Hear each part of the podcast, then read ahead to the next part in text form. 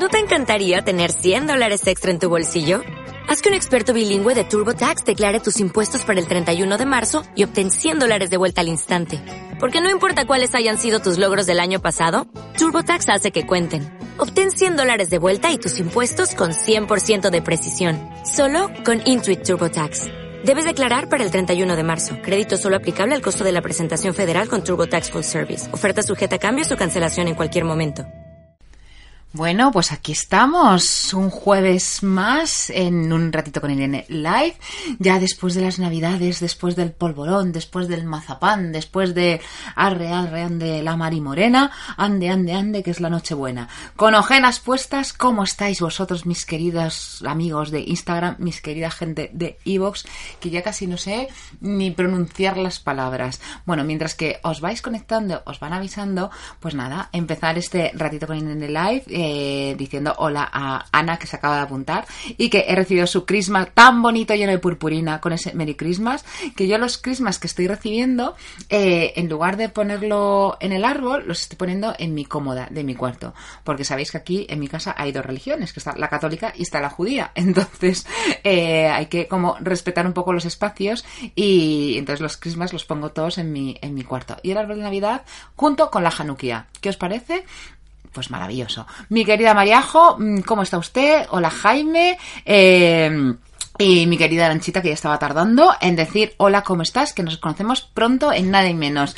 Y Carmen, hola, bienvenida, ¿cómo os ha ido? Contarme cómo ha ido esa Nochebuena, esa Navidad. Hemos sobrevivido. Día 26, los que odiáis la Navidad, ya estamos mmm, en, en, en, tiempo de que nos, nos vamos otra vez a, al fin de año. Saludos desde Chicago. Bueno, toda la gente que tengo de Estados Unidos, o os mando un beso muy fuerte. Es increíble, es lo que más me, o sea, me hace muchísima ilusión porque porque estar en o sea e, el canal Evox y Instagram que dé esta facilidad de comunicarnos sin barreras que desde Chicago puedan estar escuchando y, que desde cualquier lugar del globo terráqueo podéis estar aquí compartiendo un ratito conmigo y con vosotros que sabéis que esto lo hacéis vosotros y que me, me pongo feliz como una perdiz. Hola Isabel. Hola Miguel. Hola mi Sorayita. Cómo ha pasado usted las navidades Así que nada, comenzamos este ratito con Irene, que hoy, vamos, yo pensaba,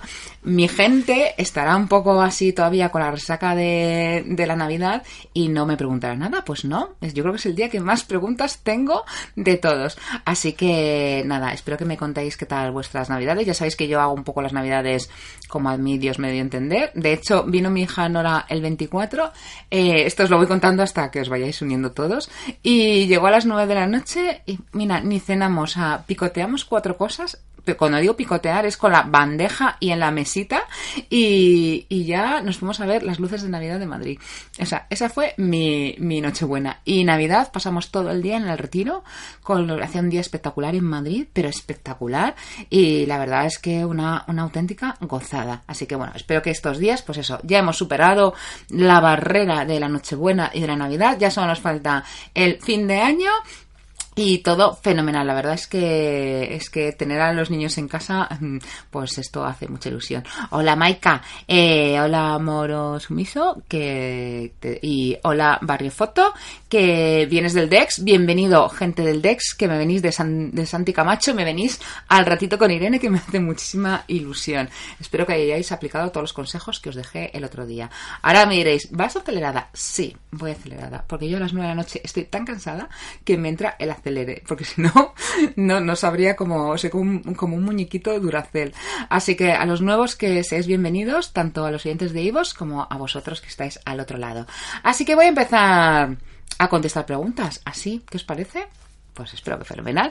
Y la pregunta, primera pregunta que me hace Isabel desde París, me dice que lleva seis años en París y dice, eh, ahora Mike te contesto, Dex es 10 extraños con Santiago Camacho. Hago esta cuña publicitaria. Eh, Dex es 10 extraños de Santiago Camacho. Santiago Camacho es el, a día de hoy, el número 2, bueno, para mí es el número 1, eh, a nivel nacional y de Evox, eh, pues en el ranking número 2, mmm, mi querido Santi Camacho, con el cual yo tengo una sección desde hace muchísimos años, desde que empezó, y, y de hecho fue él quien me, quien me ayudó a montar mi podcast y me dijo, pues hija Irenita, pues, pues, pues, lánzate. Y entonces él me, ayudó a lanzarme y, gracias a él, pues tengo esta mucha familia de Dex se viene al ratito con Irene.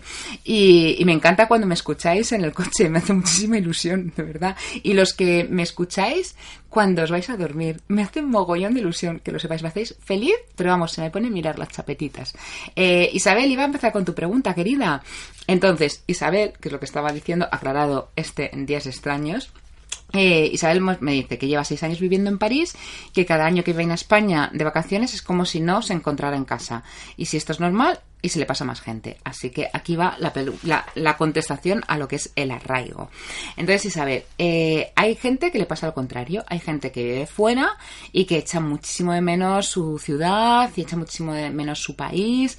Y entonces, pues no sé, por ejemplo, mi hija Nora cuando viene a España no quiere irse a Israel ni muerta y la tengo que casi llevar al aeropuerto a empujones. En cambio, hay gente que está muy bien adaptada a los lugares nuevos, tiene su vida perfectamente hecha.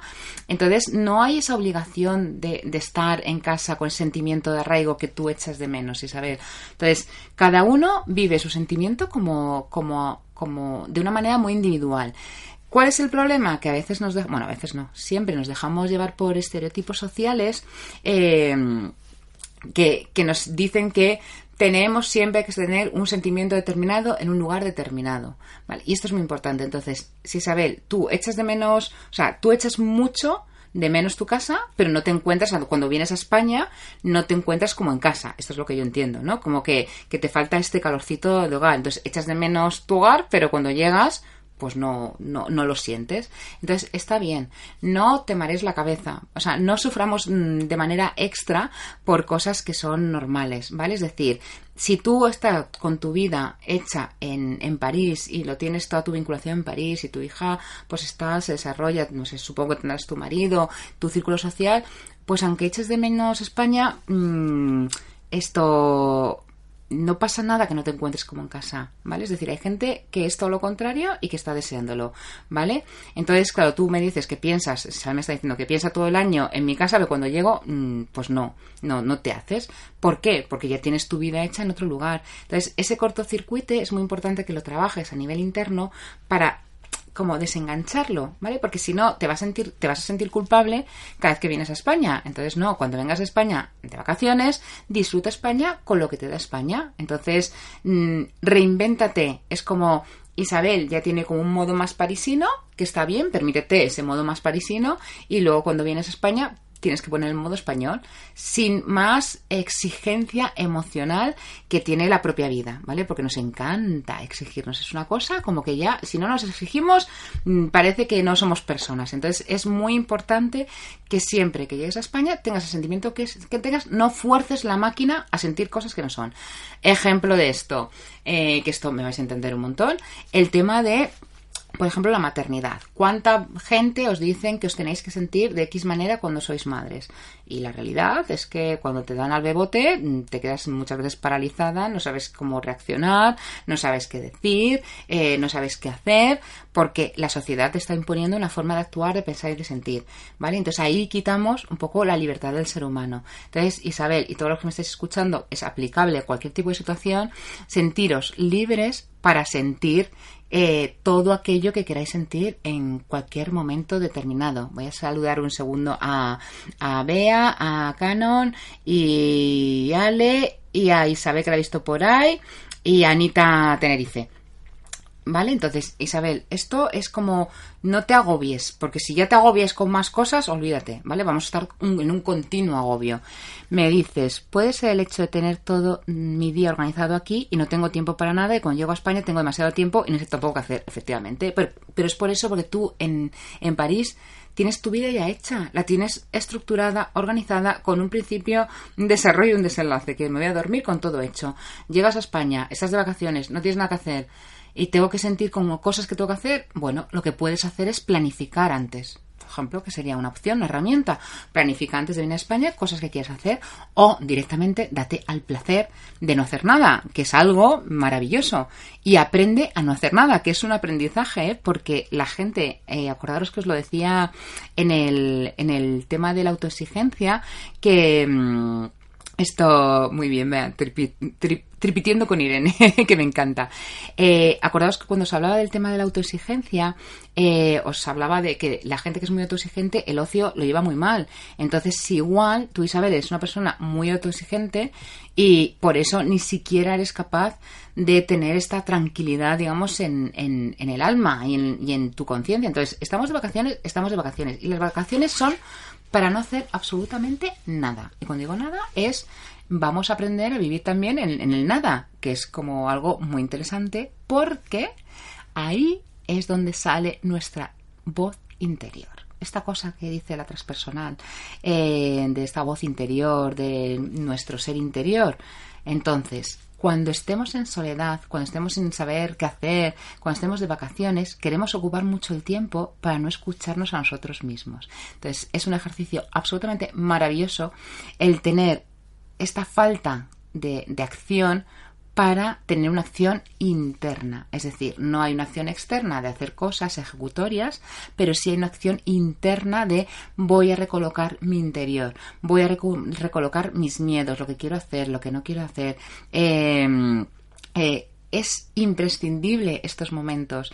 Por eso siempre os hablo de la coherencia interna y externa. Es decir, la coherencia interna es si yo me conozco, eh, voy a hacer en coherencia algo en, en, lo exterior, ¿vale? Estamos, ¿de qué hablamos aquí? Hablamos, Isma, de psicología, así que puedes hacer la pregunta que quieras, pero vas un poquito como a la cola, ¿vale? Tú pregunta lo que quieras y yo te contesto.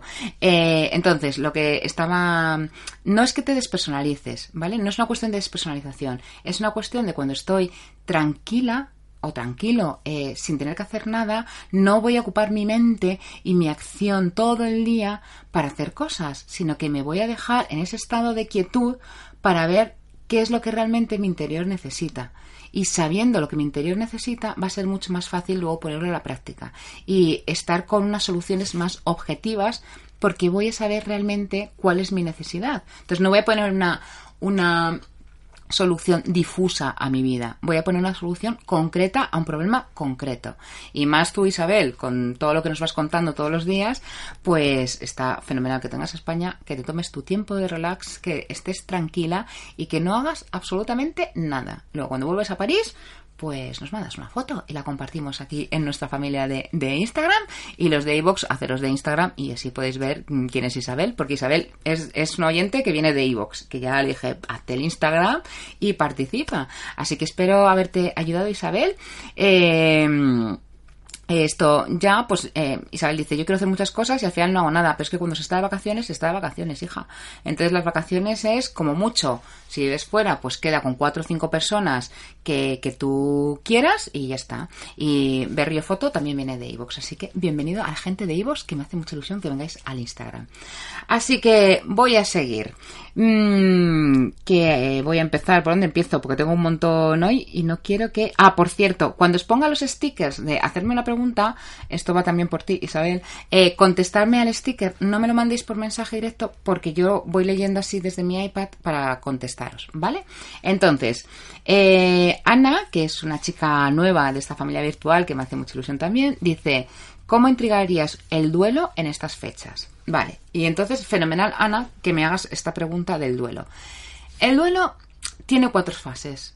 Nos guste, no nos guste, nos pongamos del derecho, nos pongamos del revés, mm, lo hagamos como hagamos. Entonces, depende de la fase del duelo que estés, lo vas a encajar en estas fechas de una manera u otra. Es decir, si tú eh, ha habido una muerte recientísima en los últimos meses, lo normal es que estés todavía en una fase más de shock, ¿sabes? Más de, de, que no, de que no lo hemos integrado el acontecimiento, ¿vale? Entonces, aquí es lo normal que no hagamos caso al dolor, ¿vale? Que sean las típicas navidades de recién se murió mi padre, recién mi madre y bueno, sí, parecían tristes, pero al final no han sido tan tristes. ¿Por qué? Porque estamos todavía en el shock, ¿vale? Después, una vez que hemos pasado en ese estado de no me lo creo que esté ocurriendo y esto además es independiente de que sea una muerte repentina o una muerte dolorosa o de una muerte mayor o una muerte de una persona joven, es decir, esto es así.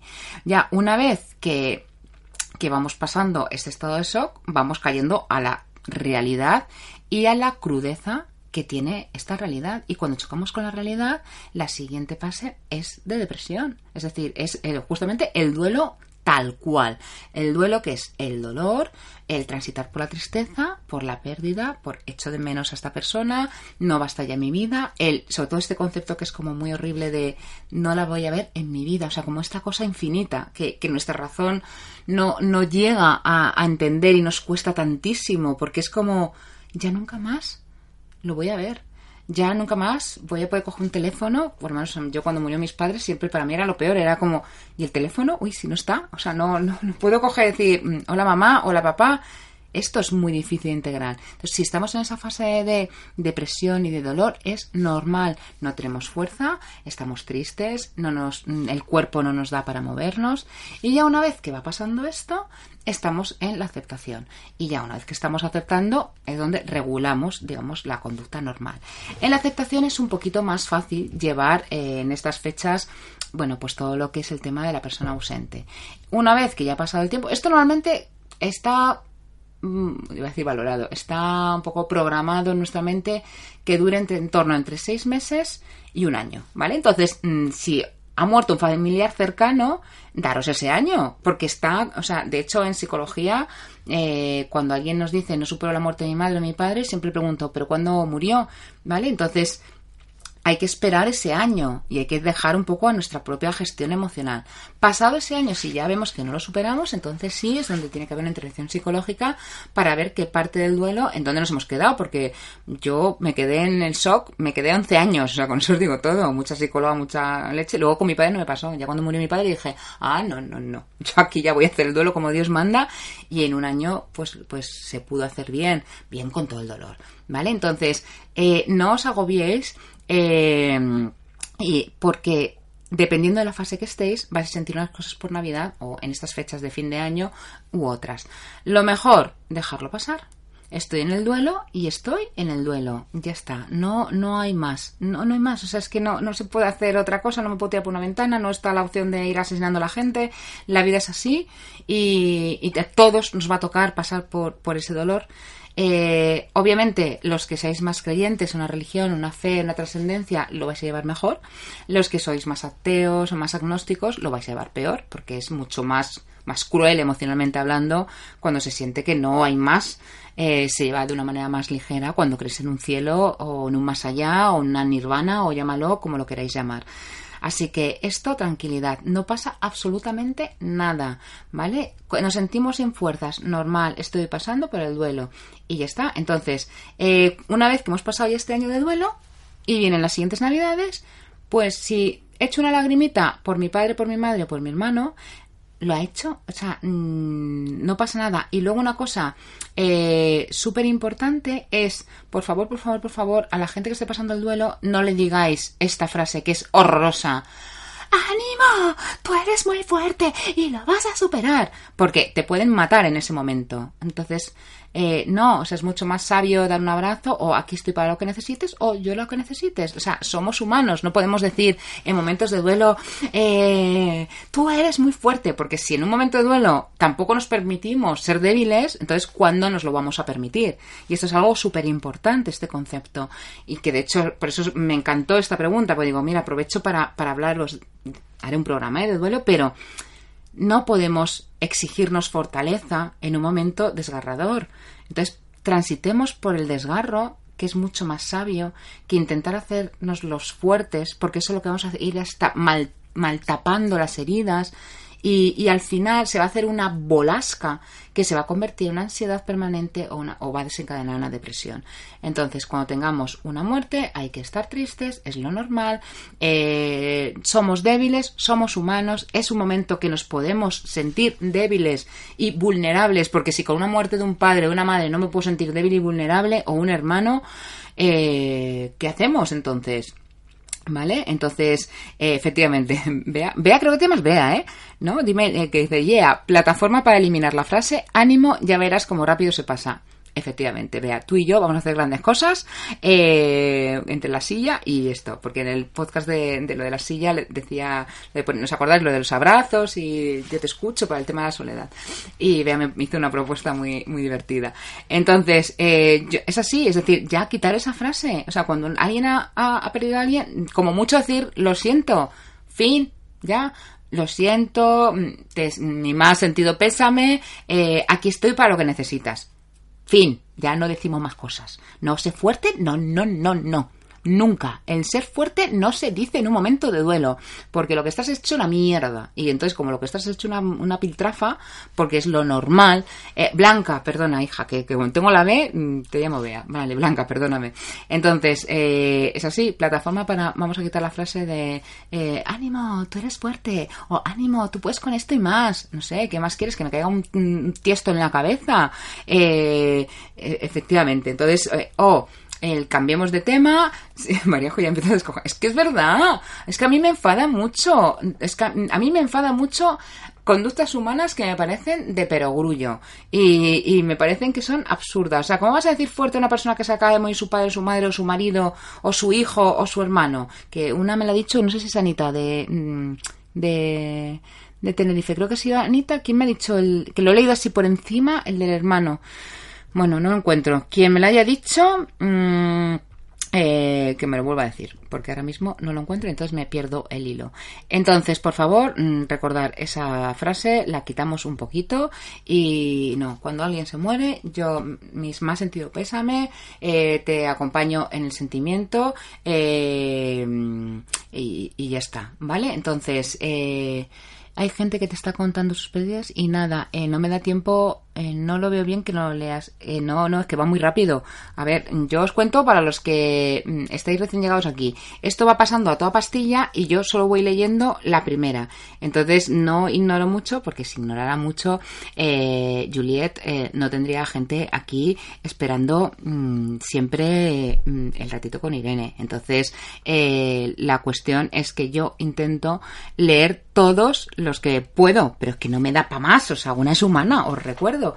Entonces he visto a alguien que me ha dicho lo del hermano y, si tú me vas diciendo cosas como que no te parece bien, pues chicas, es que esto es muy fácil, das a salir, te vas y no hay ningún tipo de problema. Eh, sigo. Eh, esto sí, es que al final Anancha es lo que dice, es decir, eh, falta mucho sentido de, común, mucho sentido común. Eh, a ver, que me pierdo. Otra frase que me dice Blanca es, era mayor, eso, por ejemplo, con la gente mayor, ¿vale? Eh, con la gente mayor, cuando alguien eh, pierde a, a su madre o a su padre, aunque tenga 90 años, duele exactamente igual. Duele igual. El dolor es el mismo. La pérdida es la misma te queda la tranquilidad que vivió muchos años y que pudo ver a sus nietos, a sus hijos y todo, eh, pues mm, pues sí, pero te duele igual, es tu familiar, es tu madre, es tu padre, es tu hermano, es tu marido, es tu hijo. Entonces, no podemos decir que por ser mayor mm, duele menos. No, duele exactamente igual. Y de hecho yo creo que duele más eh, cuando se es mayor que cuando se es más, más joven, ¿sabes? Porque te acostumbras a vivir con tu madre o con tu padre. Yo en mi experiencia, no sé, esto se lo pregunto a Arancha, que es, que es, que es psiquiatra. Eh, pero el duelo no se está preparado nunca para perder a un padre o una madre. Tú quieres tenerlos, vamos, eh, continuamente y, sin que falten nunca, porque tenemos este niño interno de, de ¿y ahora qué? Me quedo solo. Y porque luego hay otra reflexión, cuando se mueren tus padres, eh, si eres jovencita, como me pasó a mí, esto que os voy a decir no lo tienes tan presente, pero cuando eres mayor, o sea, cuando tienes igual cincuenta y pico de años se mueren tus padres, tú sabes que la siguiente línea eres tú, o sea, la siguiente generación para morir eres tú. Entonces, esa sensación cuando eres más joven no la tienes, cuando eres mayor sí que la tienes, porque dices, bueno, ahora ya los siguientes mm, nos toca a nosotros. Y esto es una realidad que en principio no se suele ver. Ana, pues mira, se acaba de unir Ana, que estaba contestando a la pregunta del duelo. Bueno, eh, Maika, pues hay un de gente así, de que a mí me molesta tanto que yo me digo para mí, tranqui, que llegará el karma. Mira, al final hay que poner una balanza lo que queremos en esta vida. Eh, si queremos rodearnos de gente impresentable, hay millones en este mundo. Y si queremos estar eh, en un con gente más sana, hay que buscarla. Maribel dice, por un hermano, por pero un hermano no es ley de vida perderlo. Mm, bueno, es que, eh, a ver, no hay una ley de vida. O sea, es que lo de la ley de vida también es algo social. Entonces, un hermano es dolorosísimo. A mí me parece. Es que a mí una muerte me parece dolorosa todo. Es decir, mm, me parece que. Vale, dices, los abuelos son viejitos, es ley de vida que se vayan a morir. Un hermano, pero es que todos nos vamos a morir. Entonces, la ley de vida es que todos nos vamos a morir.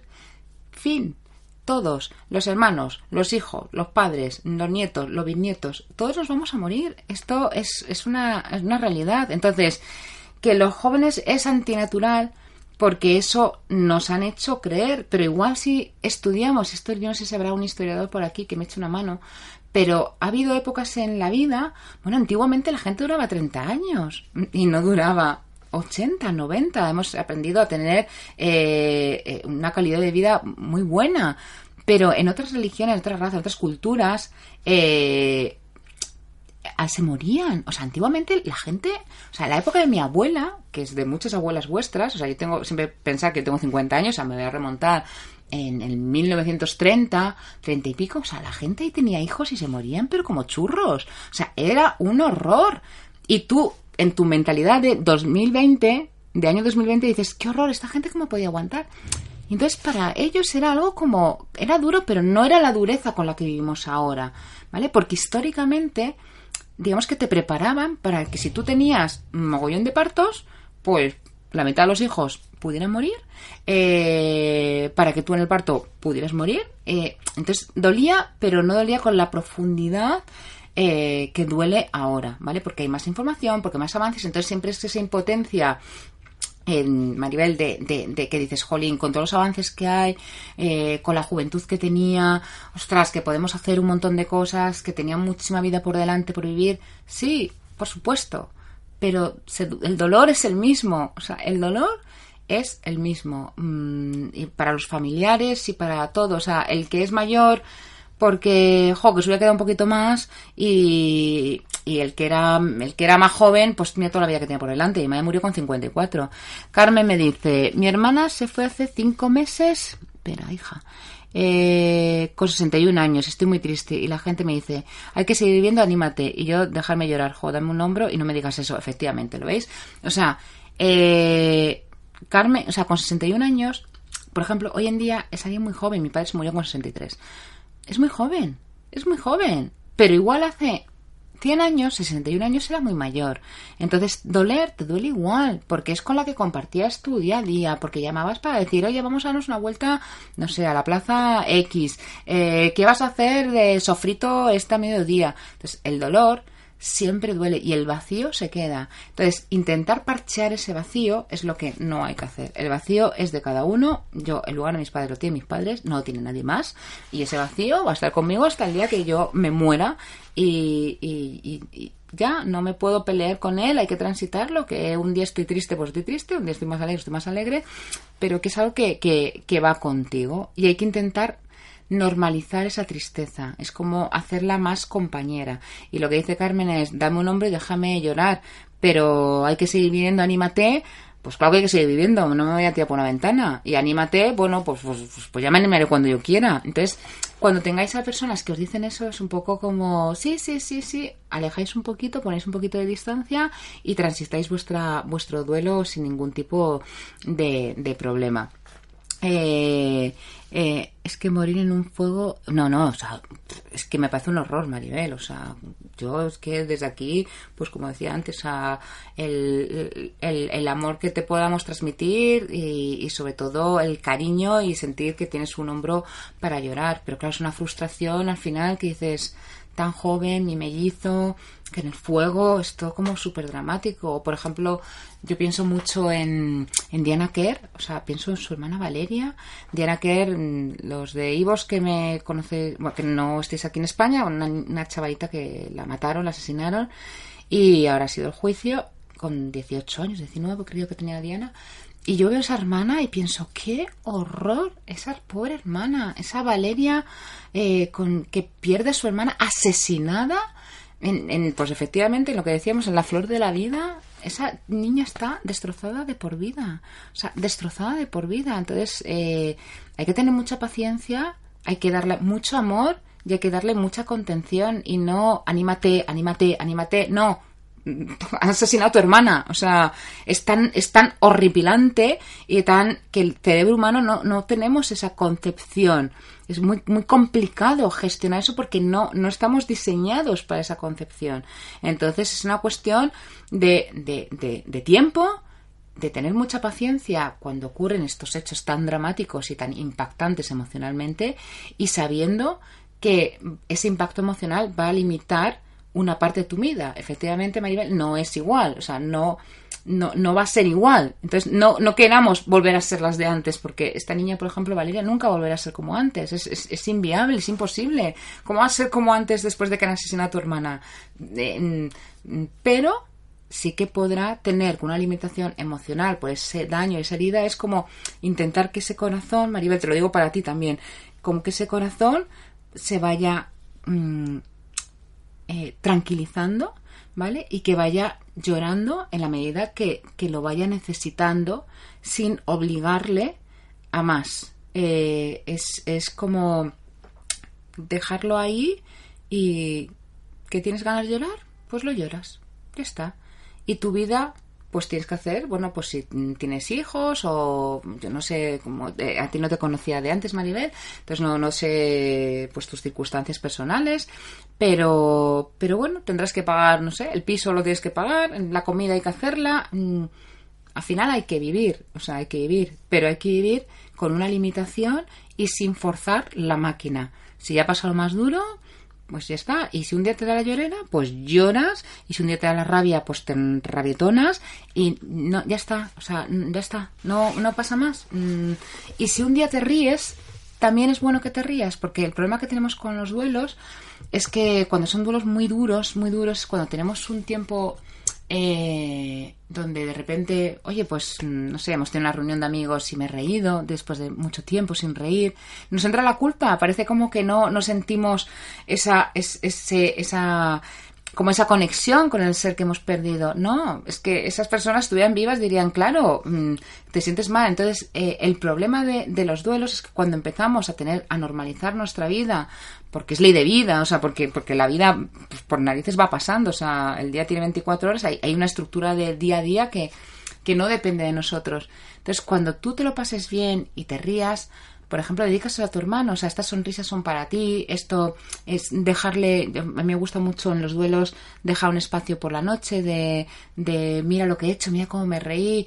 eh, te hubiera gustado estar conmigo, o sea, como si hubieran, como si llamáramos por teléfono versión alma, ¿vale? Versión un poco interna, no sé si me, si me explico. Y bueno, funciona bastante bien. Eh, se ríe, se llora y al final mm, tenemos que, que tenemos que seguir, no nos queda otra, pero sí que por lo menos con un poco de compasión hacia nosotros mismos. exacto. Por ejemplo, si tú le estás dedicando un libro, pues fenomenal.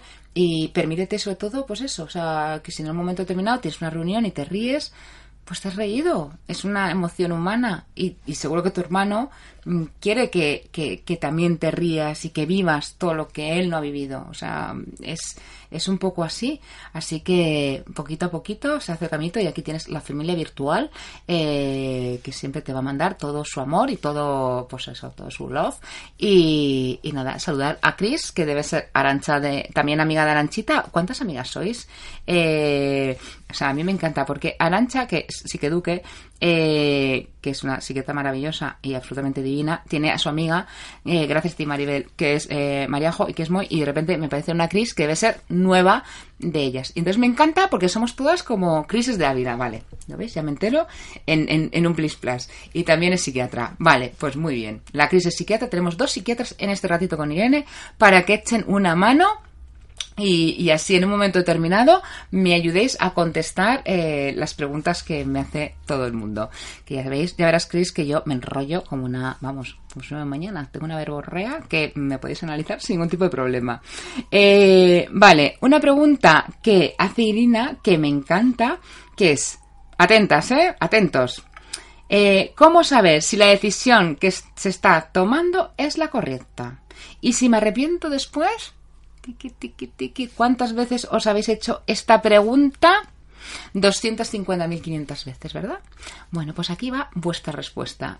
A ver, siempre la decisión que se toma es la correcta. Fin. De esto. Se acabó eh, el fustigarnos. Cuando tomamos una decisión, la tomamos bajo una premisa, bajo unas condiciones y bajo unas circunstancias. Y, eh, exacto, como dice Mariajo, a tomar por puto culo y ya está, y para adelante. Entonces, exacto, o terapia, te jodes y ya está. Entonces, cuando tomamos una decisión, la tomamos porque tenemos unas circunstancias determinadas y porque tenemos un mapa mental determinado en ese momento determinado, ¿vale? Si yo esa toma de decisiones la largo en el tiempo y me la pongo mm, tres años después, que no tengo ese mapa, no tengo esas circunstancias y no tengo esto, pues no, no me puedo arrepentir porque es una toma de decisión diferente, con una perspectiva diferente. Entonces, no, mm, no podemos fustigarnos el y si me arrepiento. Yo siempre digo, a ver, tú toma la decisión. ¿Qué es lo peor que puede pasar? O sea, poner siempre esto, terapia ATPC, eh, a tomar por culo, ¿no? Exacto, vale. Dijo que aquí mi psiquiatra, mi psiquiatra, pero ya empiezan a ser modo Irene. Entonces, eh, entonces, las decisiones se toman siempre correctas, por las circunstancias correctas. Si te equivocas, te has equivocado. Es que no hay decisiones erróneas. Eran las decisiones que se tenían que tomar en un momento determinado. Fin. No hay más. Eh, aprendes o dices, mira, yo en otras circunstancias hubiera tomado esta decisión y, o en esto, o con otras personas hubiera tomado otra y ya está. Es decir, no hay que darle más vuelta. Entonces, cuando tomamos una decisión, yo siempre recomiendo que nos pongamos en. Bueno, primero que nos decidamos, porque luego están los eternos indecisos, que nos tiramos así siete años para decidir una cosa. Entonces, somos humanos. Como humanos nos vamos a confundir 250.500 veces, ¿vale? Porque el humano aprende con ensayo-error. Aprende las ratas, no vamos a aprender nosotros. Entonces hay cosas como muy básicas, efectivamente, Ranchita. Ensayo-error, ensayo-error. ¿Meto la zarpa? Pues bueno, ya sé que por ahí no tengo que ir. pero si no arriesgo, nunca voy a avanzar. Entonces, por eso siempre las decisiones son buenas. Eh, gracias a ti, Maribel. Luego, si quieres, está todo colgado en iVoox y, en, en Instagram se queda 24 horas. Entonces, la decisión siempre es buena. Partiendo de esa base, eh, ser más libres a la hora de tomar decisiones. Si te equivocas, estás confundido y punto. Ya está, se ha caído el mundo, has asesinado a alguien, has matado a alguien, has robado. Mm, pues si tomas decisiones de, mm, pues no sé, quiero cambiarme de trabajo, pues en algún momento tendrás que, que, arriesgar. Pues hay gente que toma decisiones más arriesgadas y hay gente que es más conservadora y toma decisiones menos arriesgadas. Pero la decisión siempre es buena y siempre el dar un paso hacia adelante y es aprender. Y como dice Canon, que no sé si se llama, yo creo que te llama Sofía, eh, lo importante es es el aprendizaje. Entonces, tienes que aprender para que así la vida no te diga con 250.000 veces, ah, no has aprendido, yo te lo vuelvo a poner, no pasa nada, yo te lo vuelvo a poner, no pasa nada, yo te lo vuelvo a poner. Entonces, esto, por ejemplo, tengo una amiga que me río tanto con ella, que me dice, ¿por qué la vida siempre me pone tíos que yo no quiero? Digo, porque no sabes decirles que no. Entonces tú no le dices que no, pues la vida te lo sigue poniendo. Tú aprendes a no dar el telefonito. Ah, María, vale. El telefonito a la gente que no quieres que sea tu pareja. Y ya está. Entonces, mmm, fin. Entonces hay que ser drástica con uno mismo a la hora de decir, bueno, es que yo esto no quiero en la vida y no voy a volver a, a coger mis, mis, mis migajas. Eh, Arancha, mi querida prima, ¿qué me dice? Decir si quieren casarse. Eh, ¿Quién se quiere casar, hija? ¿Te, pedido, ¿Te han pedido matrimonio? O sea, si te piden matrimonio, tú di que sí, que siempre está el divorcio. No pasa nada.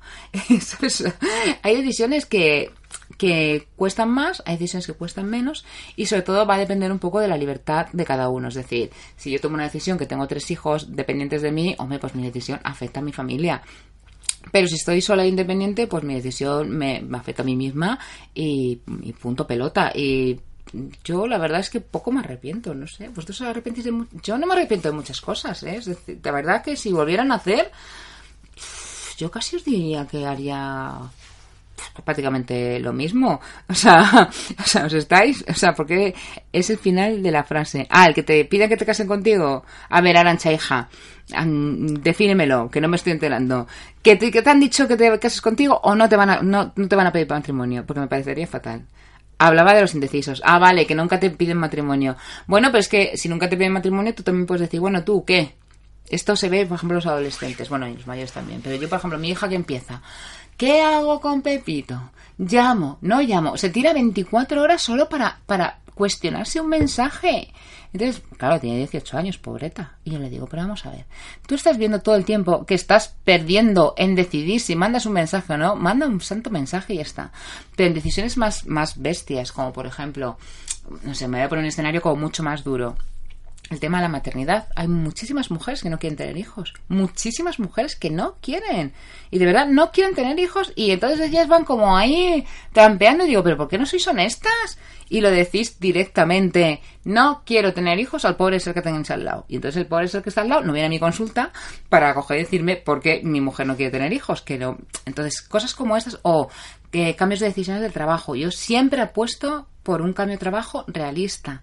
Realista que digas, bueno, yo esto ya no lo aguanto y mm, quiero hacer otra cosa. Ana, tú, yo, que, que tú no quieres tener hijos, ¿no? Vale, pues ¿y cómo te verán? Como un bicho raro. Entonces dirán, pero vamos a ver, que, que, que, es tu libertad, si no quieres tener hijos, pues no tienes hijos. Entonces, bueno, espero que se haya quedado claro.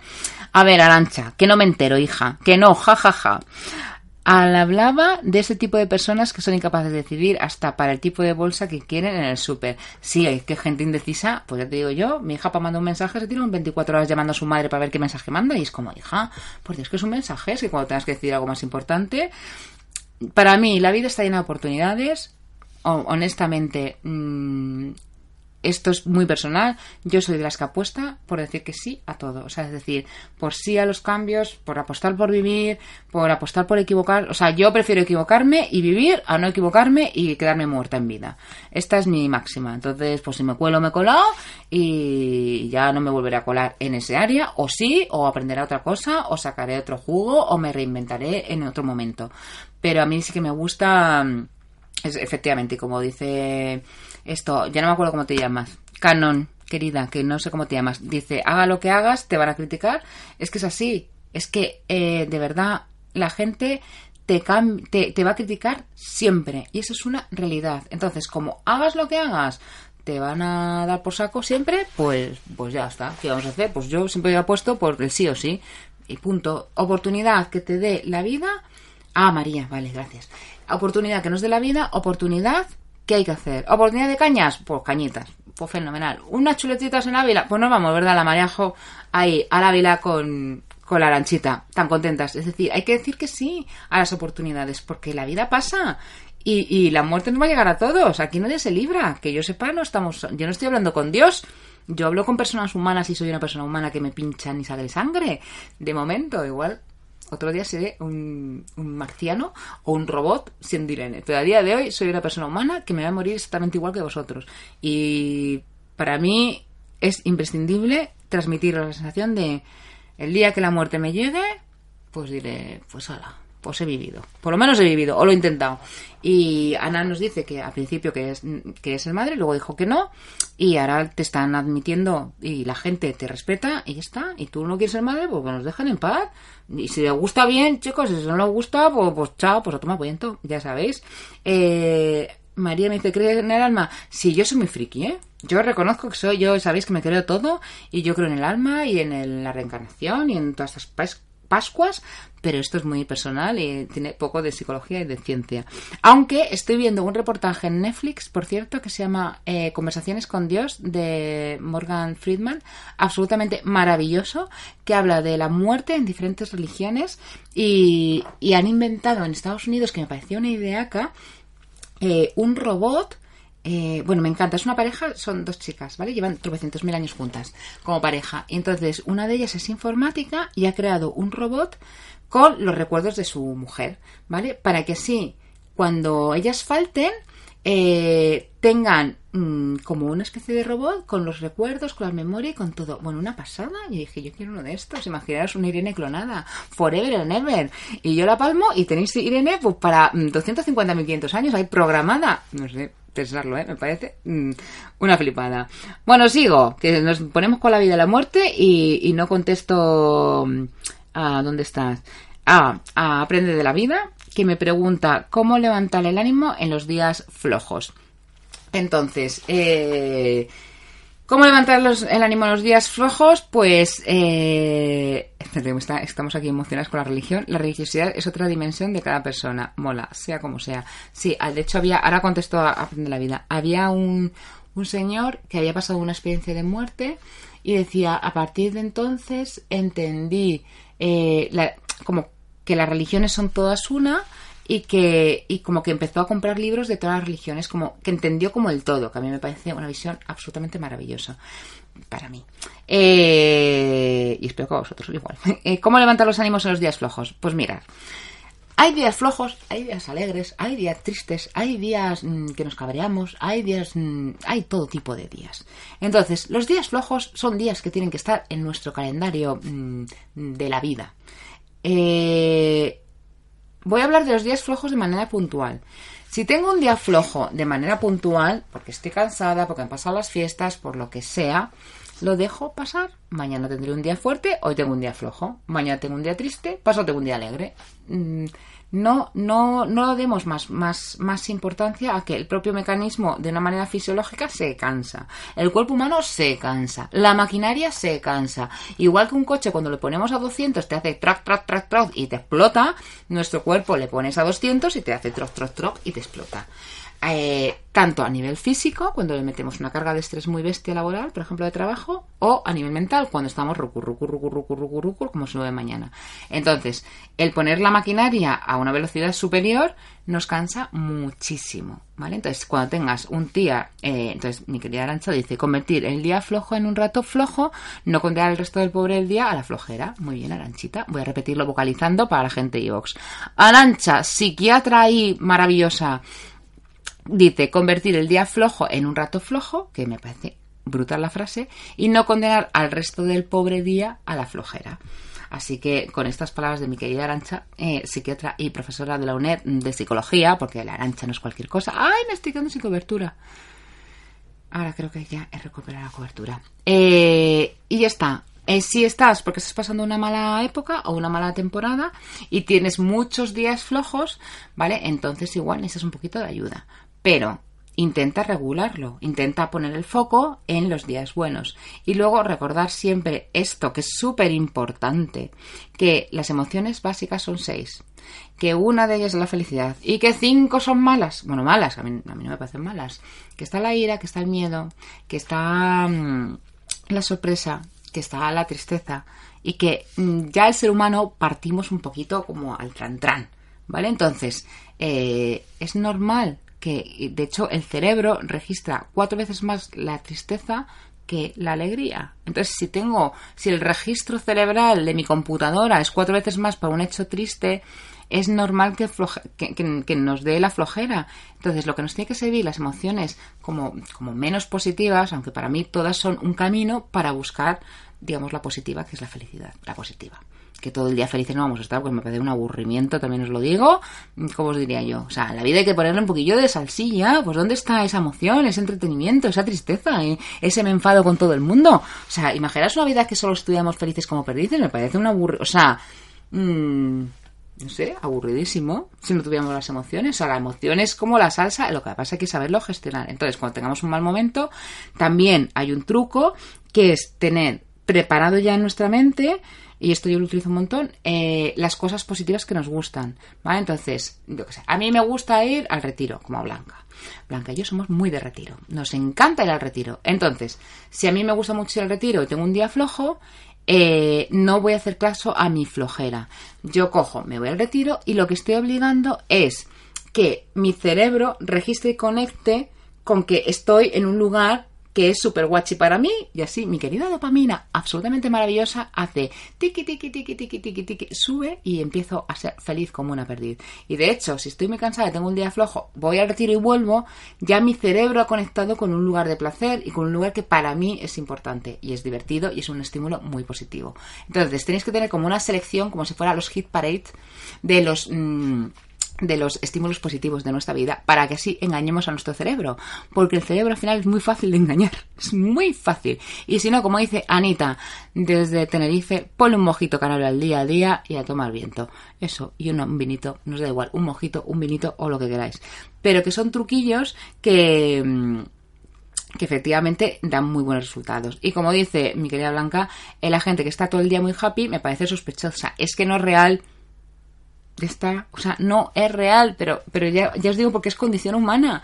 Porque no, es que de seis emociones solo una es la alegría. Es que solo una. Entonces, otra cosa es que tengas una actitud alegre. Otra cosa es que tú digas, bueno, es que yo sé, eh, pues que aquí me voy a preocupar o que aquí no me va a gustar. Y voy transitando las cosas y lo voy girando, girando, girando, girando, girando y entonces nos podemos hacer un baile, la Blanca y yo en el retiro como si no hubiera mañana. ¿Verdad, Blanca hija? Nosotras vamos por el retiro, que un día nos, nos, encontraremos ahí y ya está, a mi cerebro le estoy metiendo un estímulo positivo y, y ya está. Y, y, fin, y esto lo podéis hacer con cualquier tipo de actividad que os guste, pero tenerlo planificado, por favor. Que esto es muy importante, que cuando estamos costrados el cerebro no piensa, el cerebro solo siente tristeza y siente el horror. Entonces, cuando estemos bien, cuando estemos eh, en un momento bueno o tranquilo, hagamos una lista de cosas que nos gustan mucho. Eh, tomarnos un helado, aunque sea pleno invierno. Me encanta tomarme un helado en pleno invierno. Me chifla. ¿Vale? Es ir haciendo una lista para cuando venga un momento flojo, tirar de esa lista. ¿Vale? Es así de simplón y de facilón. Bueno, y os cuento. Eh, y luego, eh, Maika, que me decía que me hace una gracia. Eh, un matrimonio puede tener la misma psicóloga, venga aquí, aquí, Arancha y la Cristina, mm, os quiero dándolo todo. ¿Puede tener un matrimonio la misma psicóloga pero hacer la terapia individual? Voy a aclararme la voz para contestar esta pregunta. Bueno, yo soy una kamikaze de la psicología. Entonces, como soy una kamikaze de la psicología, eh, Irene López Asor lo hace. Eso no significa que esté bien hecho, ni significa que se pueda hacer. ¿Por qué lo hago? Yo, Irene López Asor, y aquí, eh, por eso, uff, me dice Arancha, claro, dejo exento al resto de los psicólogos. Soy ultra mega consciente de que tengo a dos seres humanos que viven en el mismo techo. Entonces, si yo veo como profesional que no puedo atender a los dos por el motivo X, que nunca me ha pasado hasta ahora, he de decir también, eh, derivaría a uno de los dos a otra persona. Por regla general, ¿cuál es la historia? Pues que igual viene él eh, y está tan contento conmigo que dice, no, no, no, mi mujer que vaya contigo, ¿sabes? Entonces, mm, a mí no me resulta difícil separar los procesos. Pero esto es muy personal, ¿eh? Puedo tener, tengo la capacidad, es que es eso, depende un poco del caso. A mí, hasta ahora, en 25 años, he podido ver hasta amigas que me han dicho, eso no se puede hacer. Bueno, pues yo he visto a mi amiga de toda la vida que estaba buscando un psicólogo y me dijo, Irene, eh, esto que me quiero poner contigo. Y dije, hombre, no puedes, tía, que te conozco desde los, desde los seis años, nos conocemos. O sea, imaginaros cómo, cómo me podía yo conocer a esta chica. Eh, amiga íntima mía de toda la vida. Y me dijo, mira, Irene, yo no creo en los psicólogos. Yo creo en ti. Y yo mi cabeza no la voy a dejar en manos de cualquiera, teniendo a una de mis mejores amigas. Mm, es verdad que no teníamos una relación tan íntima porque habían pasado los años, lo típico, ¿sabes? Del colegio. Y, y entonces pues yo la atendí y me pagaba exactamente igual que otro paciente y, y es verdad que la ventaja que tuvimos eh, es que yo me conocía su historia de pe a pa, como te diría yo, o sea, de memorieta. Entonces, claro, ella me decía, ¿lo ves? ¿Lo ves? Como... Y entonces esto se supone que no se hace y yo lo hago. Entonces, y lo hago y no tengo problema. Cuando yo veo que algo me cortocircuita, lo digo, ¿vale? Pero sí que es verdad que reconozco que hay que ser un profesional como muy, muy centrado, no todo el mundo os lo va a decir. Lo normal es que te digan, o por ejemplo, pues personas que están con doble terapia, que están en un proceso y te dicen, ay, es que yo quiero ir contigo, pero mi otra psicóloga. Y yo siempre digo, es que yo no piso los procesos, ¿vale? Porque es que estar conmigo es muy especial. O sea, hacer terapia con Irene es bienvenido al mundo mágico de Irene. Entonces, bienvenido al mundo mágico de Irene no me suelo pisar con nadie. Entonces es una forma, una visión muy especial. Y luego, en pareja, en concreto, lo que ocurre en parejas es que yo lo cría y ellos se, se juntan. Entonces, ¿cuál es el problema? Que si yo tengo un problema interno, mi pareja seguramente sea mi reflejo de ese problema interno. Entonces, si la misma terapeuta está trabajando con los dos, es mucho más fácil eh, que esa unión mm, pueda tener un, digamos, final feliz o no, pero es más fácil trabajarlo con los dos. O sea, a mí, a mí me gusta. Yo lo prefiero. Prefiero tener los, dos controlados y saber qué está proyectando el uno en el otro. Porque esto se ve, pero vamos, como os diría yo, súper fácil. O sea, súper fácil. Así que nada, en la última estación, mi querida amiga, que te mando un beso muy fuerte y una feliz Navidad. Que, hemos, que me acuerdo de ti porque hemos estado todo el tiempo hablando del duelo, hija. La primera media hora. Y, y por ejemplo, ayer no me acuerdo cómo te llamas eh, que o sea, es una señora absolutamente maravillosa eh, que perdió a su marido y, estábamos comentando esto de cuando te dicen, venga, fuerza, fuerza, y qué horror. Bueno, pues nada, que me acuerdo mucho de ti, que está diciendo, ¿por qué no se conectará? Que siempre me acuerdo con estos temas. Eh, Marian, esto. Nada, lo puedes luego estar a escuchar en iVoox y, y, ya está. Da más datos. ¿Más datos de qué? ¿Aceptar que te puedas agobiar? ¿Da más datos? No sé qué es esto, Arancha. Compútamelo. Bueno, eh, ya me he perdido. ¿Qué estaba diciendo? Entonces, lo del tipo de la psicóloga. Entonces, para mí, eh, dos personas que necesitan ayuda. Mm, si el profesional quiere, que normalmente no va a querer, eh, pues nada, que cada uno se busque uno por su cuenta. Luego, ¿por qué es importante ver a los dos y verlos juntos en un misma? Porque.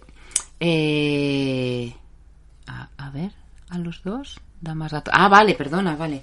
Esto que ver a los dos da mucho más datos. Claro, da mucho, mucha información. Y luego, ojo, que mm, de qué me sirve que uno vaya mm, a un cognitivo conductual y otro a una gestal. O sea, hola, pues que no tiene nada que ver eh, los tratamientos terapéuticos. O sea, entonces te van a hablar en chino. Entonces, mucho mejor que por lo menos el terapéutica, el terapeuta sea de la misma orientación, de la misma corriente, por lo menos que, que los mensajes que vayan dando a la pareja, aunque sea de forma individual, siempre eh, sea, sea el mismo, porque yo sí que tenía en consulta, eh, pues no sé, esto se da mucho en chicos, es que mi mujer va con una terapeuta de proceso. Y a mí cuando me dicen proceso tiemblo, digo, a ver, ¿proceso qué proceso? No, de gestal, gestal es, bueno, es un tipo de, terapia, pues eso, como más intrapersonal, de busca tu sentido, dónde está tu vacío interior y ahora habla tu niño interior y bla, bla, bla, bla, eh, que es muy complicado, y os lo contaré otro día, y un cognitivo conductual que es mucho más sota caballo rey, más pensamiento y más de tierra, ¿vale? A mí me, encanta, o sea, a mí los de proceso, yo os lo he dicho mil veces, me encantan, me gustan mucho, pero hay que poner mucha tierra. Entonces, los mensajes, si son muy dispares, claro, imaginaos cómo es esa cena de esa pareja. Pues la una diciendo que ha sentido eh, la angustia en su estómago y el otro diciendo que tiene que hacer la lista de la compra para sentirse feliz, por ejemplo. No sé, hay que ya es muy difícil tomar la decisión de ir al psicólogo para como encima alguien eh, nos venga mareando la cabeza. Y, ya eh, esto, esto, como Berrio, que me dices, eh, quería contar una cosa. Ah, Ana, me habías preguntado una cosa del ¿Por qué reís tanto? Que ahora realmente porque estás riendo. Ana me había preguntado el, el, tema de los sueños y no me va a dar tiempo. No me va a dar tiempo. Y Berrio, me quedo con tu pregunta para la próxima, ¿vale? ¿Cómo superar la ruptura cuando se ha ido con su ex? ¿Volverá? Pues no sabemos si volverá o no. Pero mientras que vuelve o no vuelve, tienes que hacer tu vida, querido. Esto no te queda otra. Entonces, estas preguntas de volverá, no volverá, eh, me volverá a llamar, no me volverá a llamar, sentirá, no sentirá, eh, es muy bien, Berrio. Es que me acabas de mandar ahora, lo entonces, mira, si vuelve, fenomenal. Si no vuelve, igual de fenomenal. Tú tienes que hacer tu vida. Y hacer tu vida no es que te busques a otra. Hacer tu vida es... Eh, esto, hacer tu vida es. Estoy riendo con lo del estómago. Hacer tu vida es. Si estás trabajando, tu trabajo. Eh, si tienes un hobby, tu hobby. Si tienes que llegar a fin de mes, es decir, es que hay una parte de tu vida que no puede paralizarse, ¿vale? Entonces, si tú la tienes todo el día en la cabeza, estás paralizando tu vida. Entonces, hay un truquito, que te lo digo súper rápido, eh, que es, mm, que esto yo lo aplico un mogollón y funciona fenomenal. ¡Ay, me queda un minuto! Vale, es tener un lugar para el pensamiento obsesivo. Entonces, marca una hora, te lo cuento súper rápido. Yo pongo de 8 de la noche a 8 y media. Cualquier pensamiento que te venga de ella, le dices al pensamiento, no, hasta las 8 no te puedo atender. ¿Vale? Y a las 8 de la noche, en punto, te pones la alarma y estás de 8 a 8 y media fustigándote, pensando en ella, absolutamente todo lo que tú quieres, ¿vale?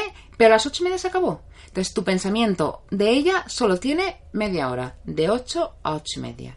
¿Vale? Bueno, espero que me hayas entendido porque mm, 1,23 me dice esto finalizar. Un beso muy muy fuerte. Gracias por estar ahí. Nos vemos el domingo en el podcast de los hábitos para empezar un año felices como felices. Gracias mil por estar ahí. Feliz Navidad ya pasadas y feliz año. Que nos vemos el jueves que viene, que será ya año nuevo. A ver cómo comenzamos el 2020. Queridos, os mando un besito muy fuerte. Hasta luego.